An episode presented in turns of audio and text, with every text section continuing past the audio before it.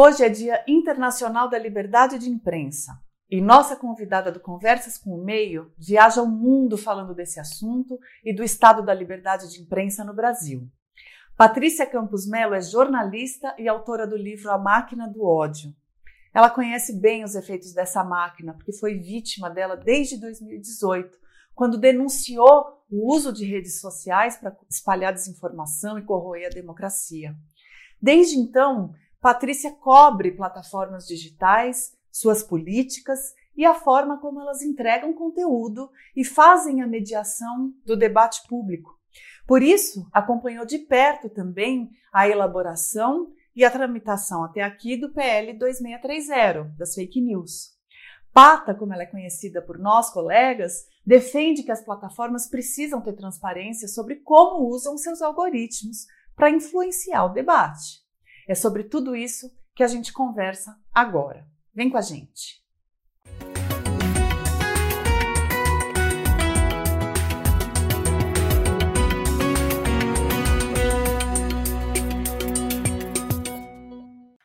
Oi, Patrícia, bem-vinda, obrigada por aceitar nosso convite. Oi, Flá, muito obrigada por me convidar, é uma honra estar aqui com você. Bom, hoje é Dia Internacional da Liberdade de Imprensa. Você até já ganhou um prêmio com esse nome em 2019. É, e a gente chega a 2023. É, você ganhou esse prêmio em 2019 na esteira de, de um processo de eleição muito difícil lá em 2018. Uh, e aí de, depois houve um governo bastante complicado para jornalistas por quatro anos e a, cá estamos em 2023. Você já, já dá para sentir alguma diferença ou traçar algum retrospecto do que foram esses cinco, cinco quatro anos de 2018 para cá, desde aquela reportagem que você fez, que, enfim, desencadeou aí uma série de ataques contra a sua pessoa? Bom, esse balanço é difícil, né? Mas eu acho assim, de, de maneira geral, é, a gente teve uma transição de um governo uh, com tendências é, claramente autoritárias, antidemocráticas, que tinha uma coisa muito clara de hostilidade contra os jornalistas.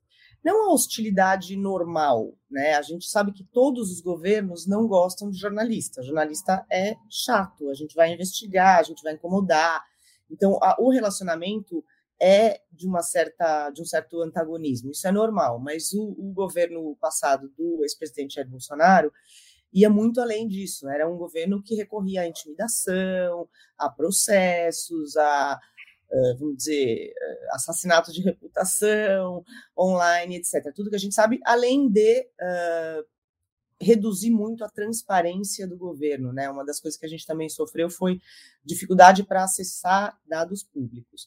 Agora a gente está num governo uh, que, uh, pelo menos até agora, não tem tendências antidemocráticas nem autoritárias.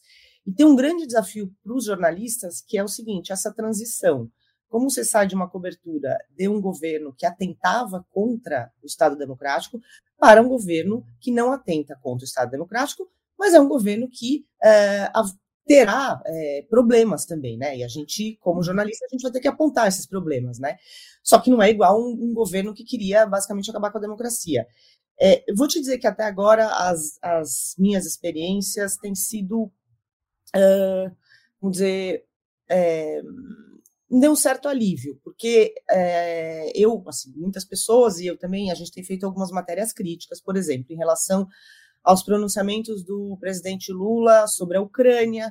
Então, por exemplo, quando eu publiquei esses, essas matérias, é, eu tenho um, qual é o, o, retorno que eu tenho, sei lá, do governo? Ah, eles não estão felizes, mas nem por isso ninguém está me xingando na, na, internet. Ou quando eles lançaram é, esse tal da agência de fact-checking estatal, também fizeram matéria falando, olha, isso aqui é, é inconcebível, uma agência de fact-checking tem que ser neutra. É, e a reação que eu achei muito saudável foi: um, eles chamaram as ONGs para conversar, né, as ONGs que estavam criticando. Uh, em relação à imprensa, eles falaram: olha, acho que de fato não foi uma boa ideia, admitiram o erro. Então, esse tipo de atitude é um alívio, né, um refresco, assim, Você tem um governo que, óbvio, não vai gostar de jornalista, isso é o normal do jogo, mas vai entender que o jornalismo faz parte do jogo democrático e vai reagir de uma forma uh, normal a isso. Uhum. E eu, acho interessante você pontuar é, essa, essa mudança. E hoje nosso colega do UOL, o Jamil Chad, ele traz um, um levantamento do Repórter Sem Fronteira, da entidade, né? Que mostra que com do ano passado para cá, o Brasil é, saltou 18 posições no ranking de liberdade de imprensa global a nossa posição ainda é muito lá embaixo, né? É, é a gente é posição 92 de 180 países. Mas ele aponta que a derrota do Bolsonaro, então, o que mudou do ano passado para cá foi isso, foi a derrota do Bolsonaro, a saída do bolsonarismo do poder executivo. Só que a gente sabe que o bolsonarismo é, persiste enquanto força política, é, enquanto poder mobilizador, né? É, você ainda, é, e isso assim, a gente está focando é, nessa força de ataque à, imprensa primeiro, né, é, aqui na conversa, mas como é que você sente ainda esse poder mobilizador contra a imprensa? A mera, é, é, a mera saída de Bolsonaro do governo realmente amenizou ou essas pessoas continuam completamente mobilizadas, igualmente mobilizadas? Ótima pergunta, Flá. É, eu acho, bom, a gente viu que durante o governo Bolsonaro, o Brasil, nesse mesmo ranking do Repórter Sem Fronteiras, a gente caiu para o nível vermelho, né, que era dos países aí. A gente estava alinhado com Hungria, é, com, uh, acho que um pouco acima, mas com Venezuela, com países que são nitidamente uh, hostis ou, ou, vamos dizer, inóspitos a jornalistas. E é interessante isso, eu não, não vi ainda esse uh, estudo deles, de que é, simplesmente o, o, mero fato da gente ter trocado de governo já deu uma, uma subida aí no, no ranking. Acho que tem uma coisa assim que a gente está vendo com o meio ambiente, né? Você sai de um, um ambiente em que existe uma tolerância a, a, a, aos abusos e uma impunidade. Então, só isso já muda um pouco o cenário, mas obviamente que demora muito para você normalizar. No caso do meio ambiente, a gente está vendo crimes ambientais, agressões contra indígenas, isso já melhora um pouco, mas vai demorar muito tempo para é, reconstruir tudo. E no caso de jornalistas, eu acho que o, o, fato de o bolsonarismo não estar mais ocupando o executivo, né, é, assim, é, com esse poder, diminui um pouco o poder de fogo contra os jornalistas, mas o movimento bolsonarismo é, é uma coisa muito presente, muito forte ainda. A gente vê mobilização, bom, a gente vê no Senado, na Câmara, eles têm ainda uma mobilização digital muito superior à mobilização da ala progressista, e você e a gente continua vendo, eu vi, por exemplo, nessa uh, discussão agora do PL 2630, o PL das fake news, é, o modo como eles é, moldam a narrativa, né, e dominam aí a narrativa digital, inclusive dizendo, ah, os jornalistas que defendem a censura, etc., é ainda uma, uma força muito poderosa e com um poder de mobilização aparentemente bem superior ao da ala progressista.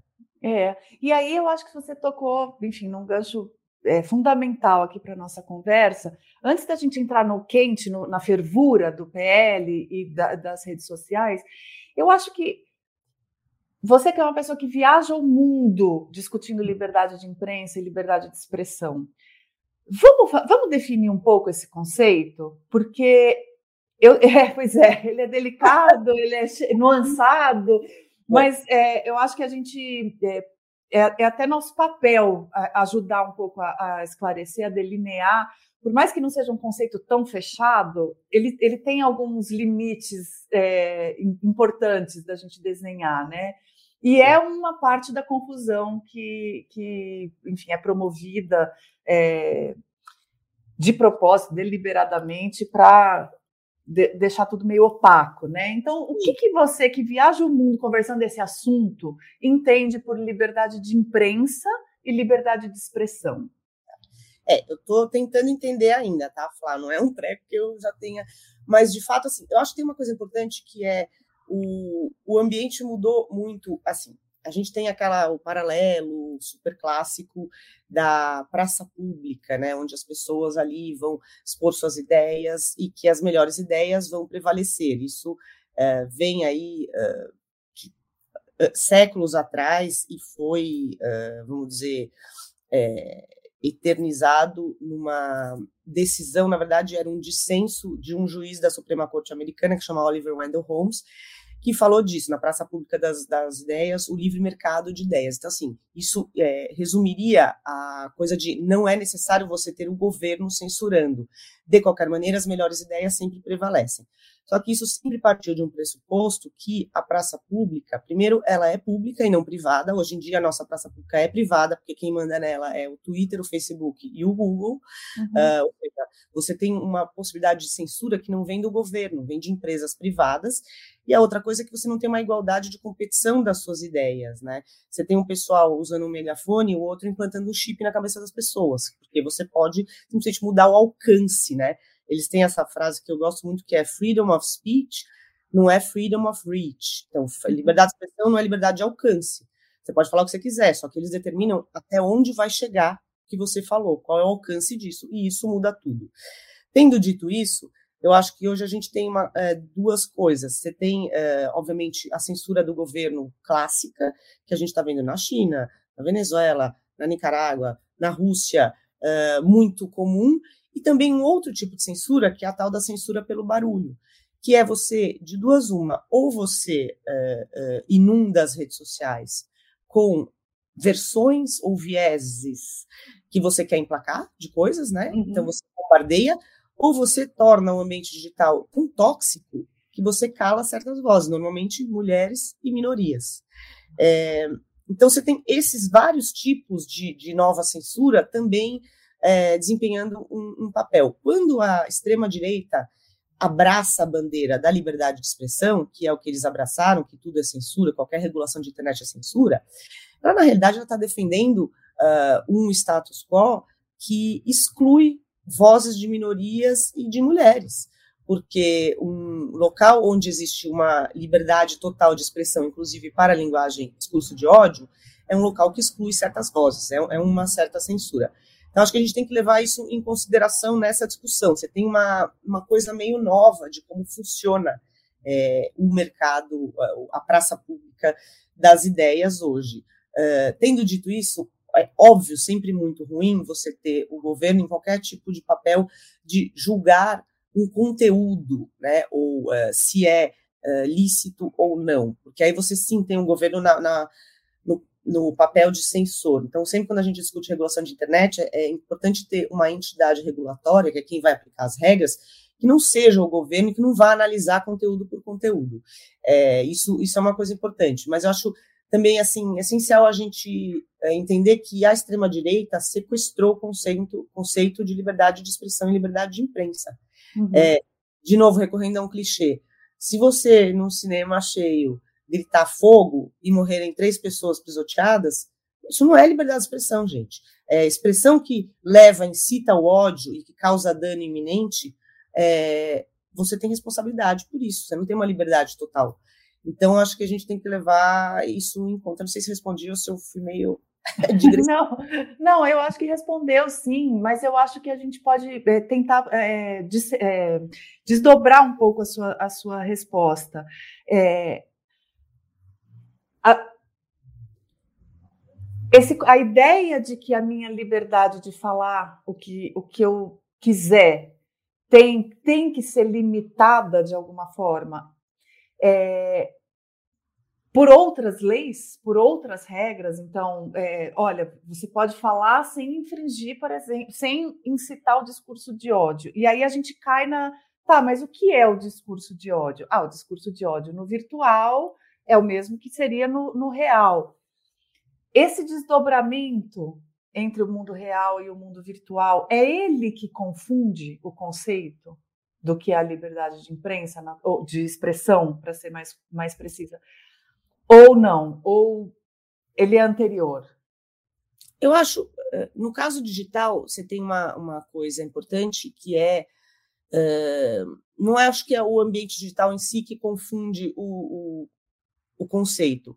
É que no ambiente digital você tem um responsável intermediário, que é o seguinte: a gente sempre sabe que se você falar uh, um negócio de muito racista numa TV, uh, a própria TV pode ser responsabilizada, não apenas a pessoa que falou isso.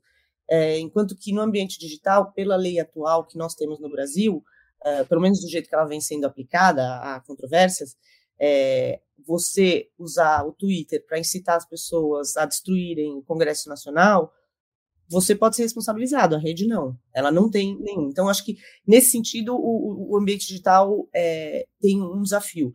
Mas eu acho que, uma coisa que você falou, discurso de ódio, eu acho que isso tem que ser muito bem delineado, né? Discurso de ódio não está na lei brasileira, é, não tem uma tipificação. Você tem racismo, você tem homofobia. Então, acho que o que é ilegal uh, na lei brasileira, ou seja, você tem ali homofobia, uh, racismo, é, pedofilia, tem todos os crimes contra a criança e adolescente, isso não é legal no ambiente digital também, né? E aí você vai decidir quem é responsabilizado por isso, se só o emissor disso ou se também o intermediário, que no caso é a plataforma. Mas acho que tem uma coisa essencial assim, o direito à liberdade de expressão não é superior a outros direitos que a gente tem, né? Então, o direito à liberdade de expressão não é superior ao meu direito de não ser alvo de é, injúria racial ou, é, né, ou injúria ou homofobia. Acho que por aí, porque ficou uma coisa muito doida de achar, assim, próprio Mark Zuckerberg, do CEO do Facebook, por muito tempo ele é, ele disse que você ter o negacionista do Holocausto no Facebook era liberdade de expressão. Isso segue com essa interpretação bem absoluta de liberdade de expressão dos Estados Unidos, onde você pode pendurar uma suástica na sua porta, que tudo ok é liberdade de expressão. Mas o próprio Mark Zuckerberg, é, ele reviu sua posição e passou a proibir conteúdo de negacionista do Holocausto, porque ele pensou, olha, esse direito de expressão não vai além do outro direito de outras pessoas não serem alvo de um discurso de ódio antissemita, né? uhum. Eu acho que a gente tem que avaliar sempre não só o direito à liberdade de expressão isolado, mas também em conjunto com outros. Mas sempre tomando cuidado de ter uma coisa assim, discurso de ódio, isso é uma coisa vaga. Você uhum. tem que ter uma coisa, ou está codificado na lei, ou não é, né? Ou se não vira qualquer um falar, ah, eu acho que isso é discurso de ódio, ah, eu não acho. Uhum, perfeito. E aí, antes da gente entrar de vez no PL e na questão das plataformas, mais uma pergunta ainda sobre essa liberdade. Você acha que a gente está com dificuldade de entender liberdade de imprensa, liberdade da imprensa, porque a gente está com. É, a gente perdeu a clareza do que é a imprensa? Como assim? Adorei essa pergunta, só não entendi. De volta. Uma pergunta brilhante, só não fez nenhum sentido. Não, é... eu até entendo, só quero entender exatamente. É, é um conceito bem legal. Não, assim, é, é, Hoje, nas, principalmente nas redes sociais, mas é, não só, mesmo nos veículos tradicionais, é, o que é opinião com o que é fato está completamente é, intercalado, entremeado e assim tem um ditado clássico, uma, uma, citação clássica que já virou até clichê que cada, todo mundo tem direito às suas próprias opiniões, mas não aos seus próprios fatos. E isso é algo que está completamente que se perdeu de vista. Então, como é que a gente pode discutir liberdade de imprensa se a gente já não tem mais clareza do que, que é jornalismo, do que, que é o um, quem faz jornalismo e o que é jornalismo? Você acha que passa por aí? Acho que passa muito por aí. É, isso que você falou é muito importante. Teve até um ensaio agora recente do Martin Barron, que foi o, o diretor lá de redação do Washington Post, dizendo como você teve essa ascensão da opinião uh, às expensas ou uh, prejudicando a reportagem. É, hoje em dia, todo mundo, todo jornalista quer ser um influenciador. Como disse a Maria Ressa, que isso é uma praga, né? Porque jornalista, essencialmente, tudo bem, você tem colunistas, âncoros, mas o, o, a matéria-prima do jornalismo é o fato, é a apuração do fato. Então, é, uma das coisas que eu acho, sim, que, que é difícil é o jornalismo deveria ser muito mais transparente, explicando, olha, isso aqui é uma reportagem factual, isso aqui é uma opinião, isso aqui é uma análise, isso aqui é um editorial, que também é uma opinião. Óbvio, não estou falando que existe imparcialidade absoluta, não, isso é uma utopia. Mas uma reportagem factual, pelo menos você parte do pressuposto que você quer contemplar diversas visões quando elas existem. Não é falsa equivalência, não é dizer que uh, tem gente dizendo que Covid é ruim e gente dizendo que Covid é bom, né? Osmar Terra, não é isso. Uh, mas acho que é, é um problema do jornalismo não deixar muito claro e transparente o que é a opinião do jornalista e o que é uma apuração factual. Uhum. De novo, sempre tendo em vista que não existe imparcialidade absoluta. Ou, uhum. O simples jeito de que você vai organizar o título ou que destaque você vai dar é uma editorialização. Mas é muito diferente. E eu acho que é muito ruim, né, você ter essa coisa de que todo jornalista quer ser um influenciador e ficar lá dando suas opiniões e ganhando seguidores, não sei o quê. Assim, se você é um jornalista de opinião, se você é um colunista, se você é um âncora, beleza. Agora, para a pessoa que está ali uh, mais chão de fábrica, repórter, né? Tipo, eu me identifico, cara, isso confunde tudo, né? Porque é isso. E aí, isso aí é o que você acha ou o que você sabe, documentou e tem evidência? É, é, é complicado. Acho que esse é um, é um problema do jornalismo e é exatamente como você apontou. O que é exatamente o jornalismo? É a opinião, é o fato. E a outra coisa, além disso, é quem é o jornalista? Uh, isso também é, é difícil, né? Inclusive em todas essas leis que você vai decidir, depende se vai uh, ajudar ou ter programas de incentivo ao jornalismo.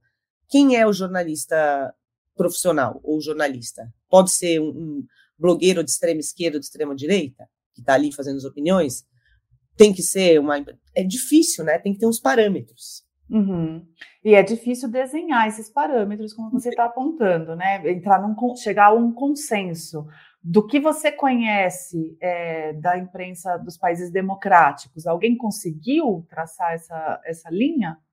Olha, é, tem dois países que tentaram, estão tentando. Uh, Austrália, que eles implementaram esse programa que prevê que os veículos de mídia negociem com as plataformas de internet uh, um pagamento, uma remuneração pelo conteúdo jornalístico.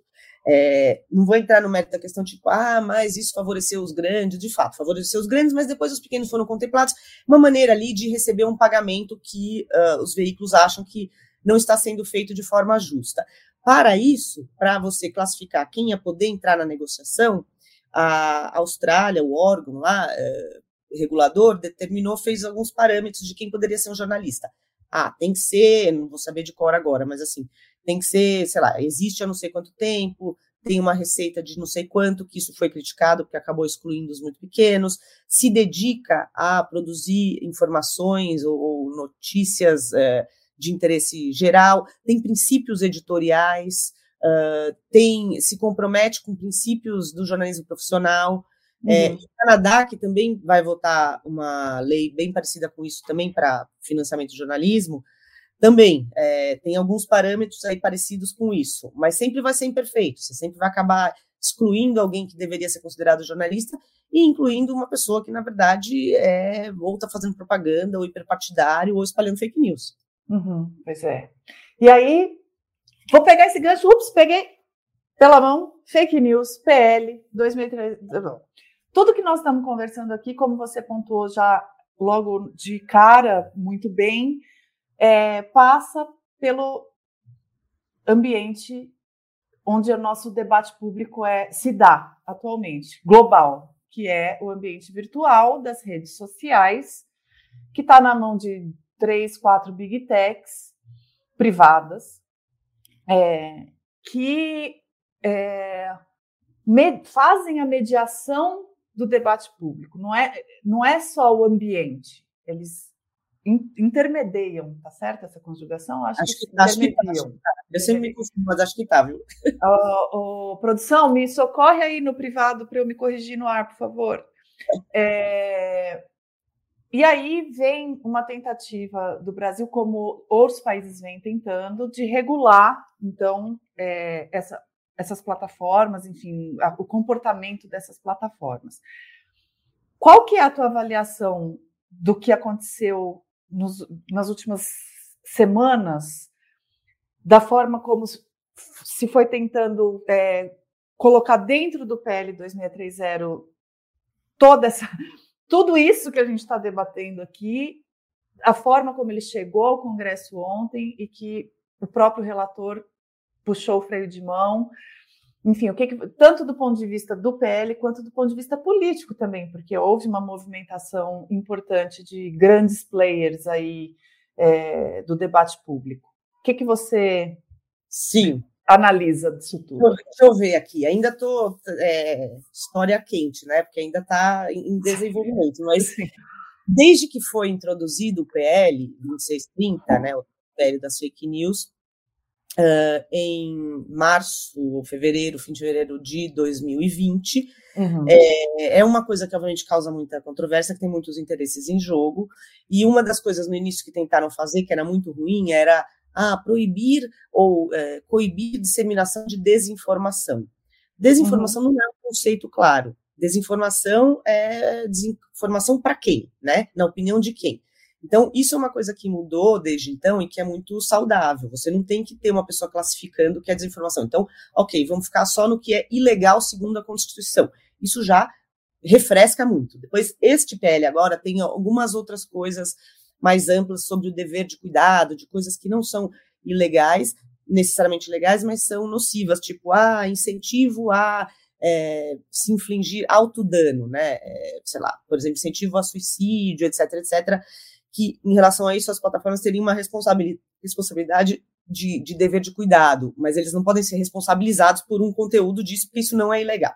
Mas tudo bem, eu botei o, o boi. O, ah, como é que é? O carro na Carruagem na frente do boi. É, voltando, uh, eu acho que com os ataques de 8 de, de 8 de, 8 de setembro, hein? olha que, que, que ato falho ótimo, de 8 de janeiro de 2023, é, e, e depois essa onda de ataques nas escolas, isso se tornou um, um gatilho é, ou uma, um impulso muito importante para a legislação, unindo isso a um governo que, desde o início, deixou claro que queria regulação. Né? É, é um governo que, uh, por motivos uh, legítimos ou políticos, abraça a bandeira do combate à desinformação. Ao contrário do governo anterior, que tinha essa, essa é, linha mais ligada à direita, que é que as plataformas tendem a censurar visões conservadoras. É, desde que o Donald Trump foi suspenso, agora já voltou, de algumas redes sociais, logo depois dos ataques de 6 de janeiro de 2021 contra o Capitólio, foi suspenso do Twitter, do YouTube, Facebook, você teve uma onda de legislação e de campanha da direita para, olha, não deixar essas companhias, essas empresas censurarem as vozes conservadoras. Então, a gente partiu de um cenário que era esse do governo passado, que eles, junto com as plataformas, conseguiram derrotar o pedido de urgência para tramitação do PL 2630 no ano passado, para uma outra situação, que é o governo atual, que usou essas duas, esses dois eventos aí como uh, catalisadores, né, a 8 uhum. de janeiro e ataques às escolas, e que tem uma posição pró-regulação. Uhum. É, tendo dito isso, uh, lei é aquela coisa, né? Você começa com um texto, quando você viu, tem um jabuti até do. Então, assim, começou um monte de gente para você conseguir apoio, etc. O, o, o, relator Orlando Silva teve que ir contemplando, mexendo, ele teve que tirar, por exemplo, o órgão regulatório, a previsão do órgão regulatório que iria aplicar todas essas regras, tá? Cara, sem órgão regulatório ninguém aplica nada. Porque, assim, quem é que vai ver se o cara está cumprindo ou não está? Não é cada juiz de primeira instância de, sei lá, Itapecerica das Serras, com todo respeito a Itapecerica das Serras, mas, assim, de primeira instância que não necessariamente vai entender daquilo. Então, assim, isso, por exemplo, não está no projeto. Tem uma série de costuras, de concessões e, e, de coisas que acrescentaram que foram feitas que, uh, que ampliam demais o escopo do, da lei. É, e no final, nos últimos dias, a gente teve essa campanha muito pesada. É, bom, primeiro teve um, um, episódio aí revelado pelo Gui Amado no Metrópolis, que foi que uma entidade que é uma das entidades que representa a, a Meta, a Google, TikTok, a uhum. Câmara Net, basicamente estava distribuindo documentos com desinformação dizendo que o PL ia levar à censura de versículos bíblicos. Então, assim, para os evangélicos, isso. E isso que depois foi ainda mais uh, espalhado pelo deputado Deltan Delanhol, Dallagnol, Dallagnol, Dallagnol. obrigada, Dallagnol, é, isso gerou uma pressão pública por parte do eleitorado evangélico, uh, que, junto com já uma tendência de oposição ao governo, então você ganhou um bloco muito importante de que antes apoiou e chegou a apoiar o pedido de urgência da, do PL, e aí virou e, e passou a ser contra o mérito. Uh, além disso, as plataformas fizeram uma campanha super pesada, assim, pensa uma coisa, todo mundo, 97% dos brasileiros, quando precisam de um buscador na internet, usam o Google. Todas essas pessoas, quando entraram no Google ontem, eh, ou anteontem, ontem. Anteontem e começo da manhã de ontem. É, embaixo da caixa de busca estava lá. PL vai piorar a sua internet. O PL, PL vai confundir verdade e mentira. E levava para um post de um blog falando mal do PL. É, isso, é, você, se você controla 97% de um mercado, é legítimo você fazer isso? Né? Então, teve isso e mais assim, youtuber recebendo mensagem dizendo, olha, vai cair sua monetização se esse PL passar. Uh, todo tipo de, de, ameaça velada ou explícita. Juntando tudo isso e mais, uh, acho que o, o, governo também, em algumas medidas aí, extrapolou, né?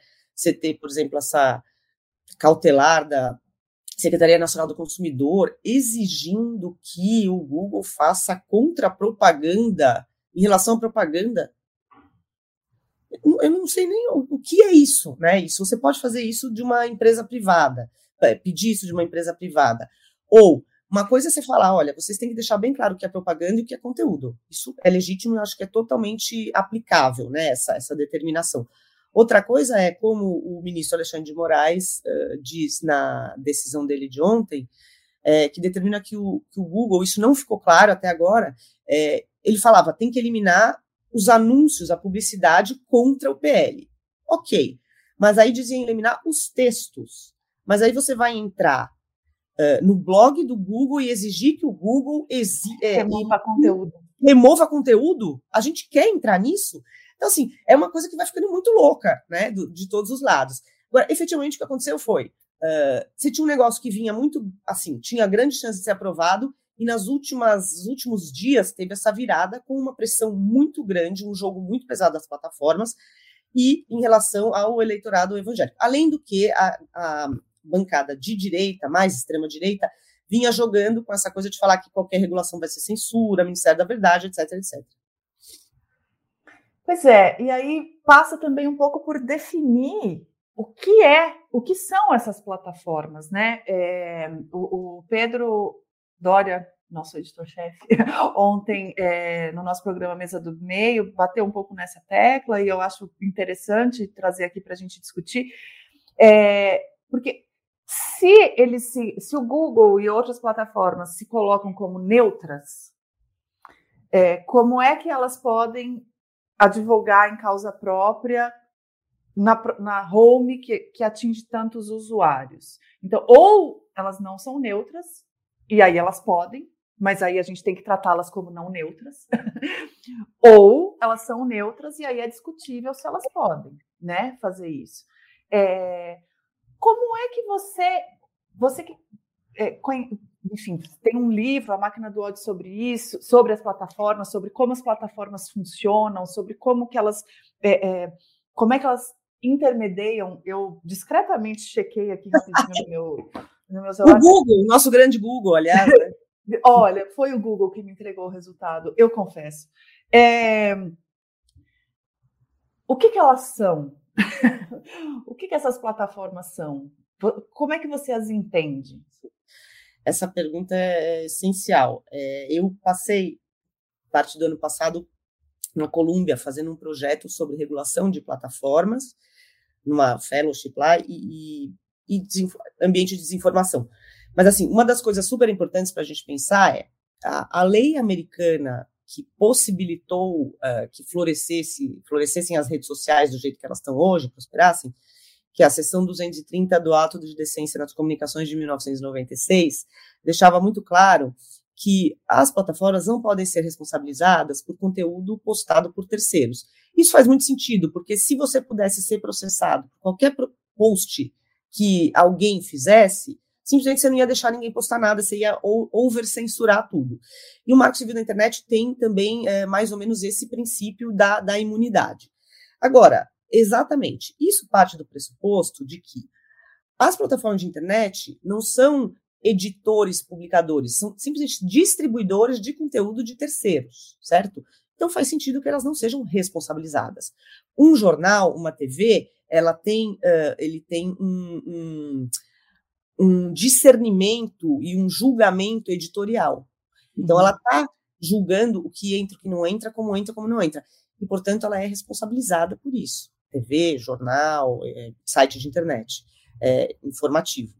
É, no caso, se as plataformas estão se posicionando, que foi o que o Google fez ao botar um link na home, esse link não era um anúncio. Se fosse um anúncio, você falava, bom, isso é um abuso porque só ele vai poder botar esse anúncio ali na home. Mas uh, ele botar lá dentro, normal, nos resultados da busca, tudo bem. Tanto o Google quanto quem é a favor do PL poderia ter colocado esse anúncio. Mas o que eles fizeram não era um anúncio, era um link, né, como se fosse um editorial um editorial de um jornal, né? Que é, essa aqui é a opinião do fulano. Bom, se o fulano Google tem uma opinião, é o que você falou, ele não é neutro, portanto, ele pode ser responsabilizado. Isso, por exemplo, é uma coisa que está no cerne de um caso bem importante que está na Suprema Corte Americana, que chama Gonzalez versus Google, que é a família de uma mulher, uma jovem, que morreu num atentado terrorista em Paris, e que ela está uh, querendo responsabilizar o YouTube, né, cujo dono é o Google, porque ela diz que o algoritmo de recomendação do YouTube recomendava ativamente vídeos que levaram à radicalização de pessoas, ou que poderiam ter tornado pessoas, transformado pessoas em terroristas. E ela diz: olha, o, o YouTube não é responsável pelo vídeo que o radical fez, mas por recomendar esse vídeo para muita gente.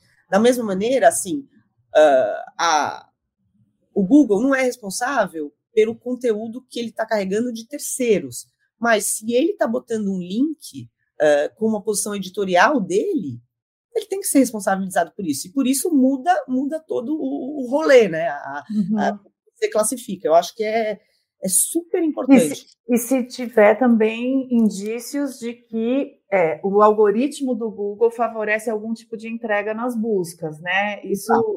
Isso eles é. estão nesse estudo, né, da UFRJ, eles uh, segundo a, uh, eles levantaram na pesquisa deles, tem indícios disso, né, que haveria aí um, um, favorecimento do mesmo jeito que você teve no ano passado, a gente fez uma matéria com outro estudo deles sobre como o YouTube estava recomendando muito mais a Jovem Pan. Isso. E aí essa coisa, ah, porque estava levando muito em conta engajamento e os, os vídeos da Jovem Pan levam uh, engajamento, etc. É, mas aí você questiona, no meio de uma eleição, então, o engajamento tem que ser o principal fator num algoritmo? Você vai ficar, né, recomendando só conteúdo que é metendo pau em um dos lados e distribuindo desinformação? Ao mesmo tempo, agora, não sei como é que é, né, esse algoritmo, esse, esse estudo aí. Eles estão dizendo que não, o Google está falando, não tem jeito nenhum, a gente não mexe, não mexe, não mexe resultado orgânico. É, a, a, a, ver, né, como é que se desenrola isso. Aí, mas aí a gente entra... É direto no título do teu, do teu livro, né? Na máquina do ódio. A gente sabe que o que mais engaja é, é o ódio, é a discórdia, basicamente. É, e, e os algoritmos a gente, é, a, a, gente quer regular para entender melhor como eles funcionam, mas tudo indica que, no mínimo, obedece à lógica do engajamento. Então, se a gente sabe que o que engaja é o ódio, a Sim. gente, por dedução lógica, a gente pode é, aferir que as plataformas lucram e, e, se beneficiam de um ambiente de polarização, de ódio, de discórdia. Sim. E que, por sua vez, alimenta a. Elas a... dizem que não, né? Então. Ah, não, é, não, porque esse ambiente é ruim, ele espanta é, anunciante. Gente, tudo bem, mas então por que, que tinha tanto vídeo incitando a quebrar o Congresso em janeiro? Ou os, ou os garotos é, é, recompartilhando os ataques, né? Os vídeos Exato. de ataques, etc. Né? Então, no fundo, você acha que o princípio da regulamentação tem que passar por a gente entender exatamente o que, que esses algoritmos entregam? É, é, aí que a gente tem que focar? Exatamente. Se você ficar focando em modera só moderação de conteúdo, ah, vamos é, estipular que eles têm que remover conteúdo que viole a lei do Estado Democrático de Direito. Isso é enxugar gelo. Porque vai ser uma coisa, sempre vai passar. Se você focar na infraestrutura, ou seja, o algoritmo, qual é o incentivo econômico do algoritmo? Você quer manter o seu usuário o mais tempo possível engajado para você extrair dados para poder vender uma publicidade muito eficiente, porque muito direcionada, né? Muito milimetricamente direcionada.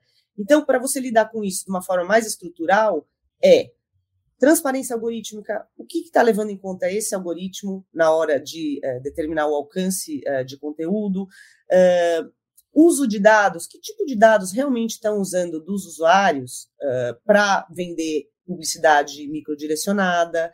Pode, em alguns casos muito sensíveis, algumas coisas já, já não podem, já foram banidas, né? Mas assim, você usar esse tipo de propaganda microdirecionada, no caso seria assim, de acordo com é, características muito específicas das pessoas, inclusive religião, sabe? Coisas, dados sensíveis. É, então, acho que isso é muito mais importante em termos de você mudar os incentivos econômicos do modelo de negócio da plataforma. Não, não acho que isso signifique que não dá, não tem que fazer moderação, não tem que porque simplesmente isso é a longo prazo, isso é uma coisa mundial, você mexer na infraestrutura, né? Você uhum. mudar os incentivos econômicos, a transparência algorítmica. Então, acho que a curto prazo, num país, por exemplo, como o Brasil, que a gente tem pouco poder para discutir concentração de mercado, né? Que é uma coisa, por exemplo, que estão discutindo na Europa com o ato eh, dos mercados digitais e nos Estados Unidos, onde o Departamento de Justiça está fazendo várias ações contra o Google, é, eu acho que a gente vai precisar ter alguma, algum tipo de linha divisória em relação ao conteúdo ilegal. Mas o, o, o problema só vai ser resolvido quando se abordar a infraestrutura, a estrutura de incentivos do modelo de negócio das plataformas. Se não é isso, por que, que eu vou ficar tirando um negócio que me dá dinheiro?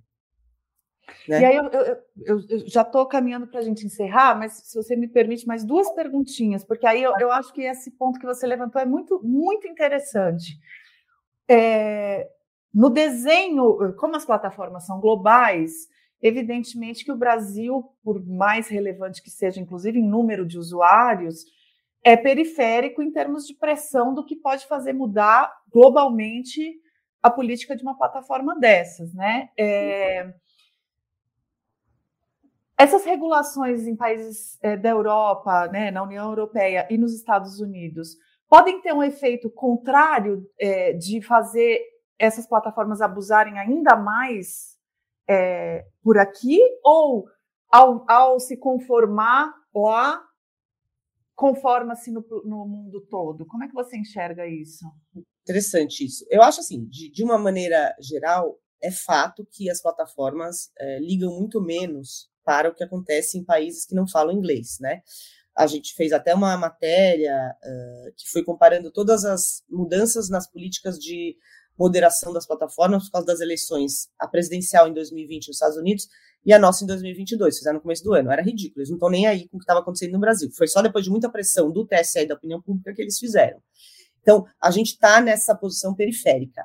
No entanto, por exemplo, como aconteceu como a com a GDPR, que era a Lei Geral de Proteção de Dados da União Europeia, ela inspirou muitas legislações, inclusive a nossa Lei Geral de Proteção de Dados, a LGPD, uhum. que é o que eu acho que está acontecendo mais ou menos com o DSA, que é o Ato dos Serviços uh, Digitais da União Europeia, que entrou foi entrou em vigor em fevereiro, está sendo implementado gradualmente e que inspira boa parte do nosso PL 2630. Então, nesse nesse sentido, eu não sei se assim, eu acho que a gente se a gente ficar sem regulação, certamente eles vão despejar tudo que é coisa por aqui, porque eles vão poder fazer. Porque sim, né? Enquanto que na Europa eles não vão poder fazer, porque lá já está sendo implementado. Então, isso justifica, por um lado, uma urgência de ter alguma regulação. É, outra, outra necessidade da, da, regulação é, senão a gente vai ter mais eleições como a de 2022, em que você tem o judiciário legislando, porque tem um vácuo de regulação. E a gente não quer isso de novo, né? Uma pessoa arbitrariamente mandando remover coisa. Uh, mas eu acho que é, tem dois lados. De uma, sim, eu acho que se ficar muito mais uh, difícil ou regulado na União Europeia, isso pode meio que levar eles a ficarem mais relaxados por aqui, embora os Estados Unidos ainda também estejam mais atrás até do que a gente em relação à regulação, porque lá é muito difícil emplacar esse tipo de regulação.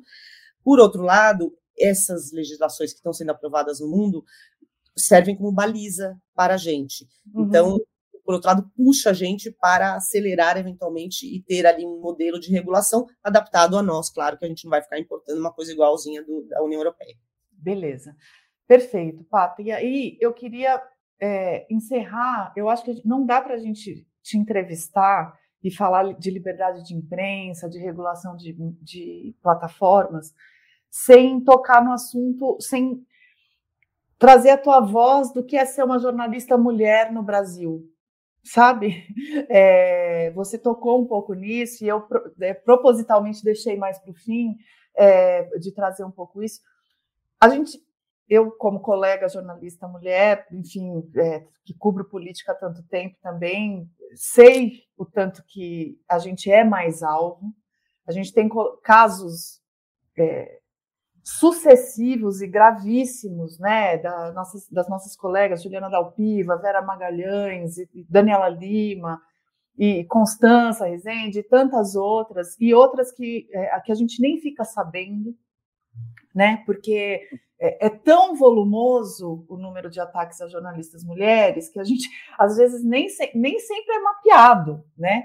É, eu queria que você trouxesse um pouco do teu depoimento do que isso representou na tua carreira, na tua vida, e do que, que você vislumbra de, de oportunidade ou de melhoria para o nosso futuro enquanto jornalista mulher é, e, e a nossa liberdade de expressão. Sim. Bom, Flá, como você disse, você passa por isso todos os dias da sua vida. Acho que todas as jornalistas mulheres passam por isso. Nossas colegas, Dani Lima, Juliana Dalpiva, Mira Leitão, Vera Magalhães, Constança, uh, sofreram campanhas sistemáticas também de, de violência online, de misoginia, é, assim como eu, e como, como você bem disse, assim, isso sempre serve como, funciona como um sinal verde para autoridades de vários lugares, de uma microcidade no interior de algum estado, se achar no direito de tratar uma jornalista mulher desse jeito. E a gente nunca vai ficar sabendo porque é uma jornalista de um jornal pequeno, numa cidade pequena. Então, não é só, a gente fica sabendo dos casos mais, vamos dizer, ruidosos da grande imprensa ou da grande internet, né, pessoas mais assim em evidência, mas isso está totalmente acontecendo no resto do Brasil. Eu tenho uma, uma coisa positiva que é quando uh, começou a acontecer comigo em 2018, é, todo tipo de, uh, vamos dizer, violência online, campanha de desinformação, uh, campanha de a coisa sexual, né, de fazer reproduções sexuais, montagens com meu rosto, etc. Isso, obviamente, não fui a primeira pessoa que tinha passado por isso, e outras pessoas já tinham passado, estavam passando, mas serviu como um, meio que as pessoas acordaram um pouco, falaram assim, olha, esse negócio aqui não é normal, gente.